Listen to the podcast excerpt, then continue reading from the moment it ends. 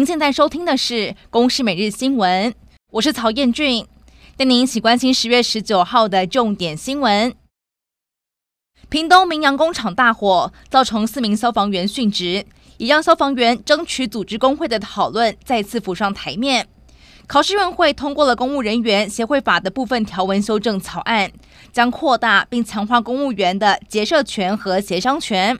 等于在修法通过之后，警消人员可以选择分别组成专属特种协会，后续会尽快将草案送到立法院审议。今年六月，司法院内网出现贴文，指出审判长蔡明红涉嫌性骚新进的女法官，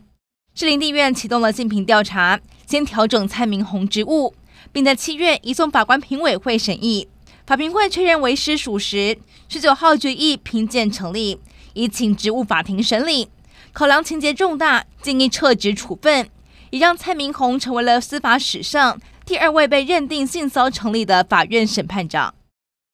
台积电放弃在龙潭科学园区的扩厂计划，而当地的自救会是认为，虽然台积电放弃了，但竹科管理局还是以其他厂商需要为理由，没有同意撤回扩建案，所以自救会前往科管局陈情抗议。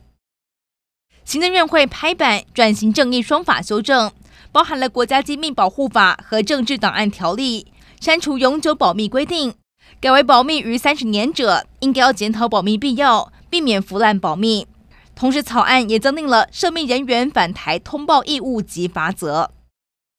二零二四总统大选，蓝白河可能濒临破局，双方持续隔空交战。民众党抨击国民党不是提折中方案，让民主初选有一种国民党球员兼裁判的感觉。而侯办则回应难以接受提案被完全排除，呼吁要为合作找方法，不要为破局添柴火。据民进党赖清德是提出二零五零净零转型五大策略，强调是要让产业更有竞争力，而政府是最强而有力的后盾。美国总统拜登结束了以色列行程，指出医院被炸是因为加萨武装分子火箭弹误射。以色列总理纳坦雅胡同意人道物资借道埃及送进加萨，有不少大国谴责医院被炸案，却避谈究责。而在以巴冲突升温之后，德国反犹太情绪高涨，柏林有一间犹太教堂十八号被投掷两枚汽油弹攻击。正在埃及出访的德国总理肖兹对此表示愤怒，英国首相苏纳克也谴责反犹太主义事件。欧盟执委会主席冯德莱恩则是担心。仇恨言论和假新闻传播快速，让人无法接受。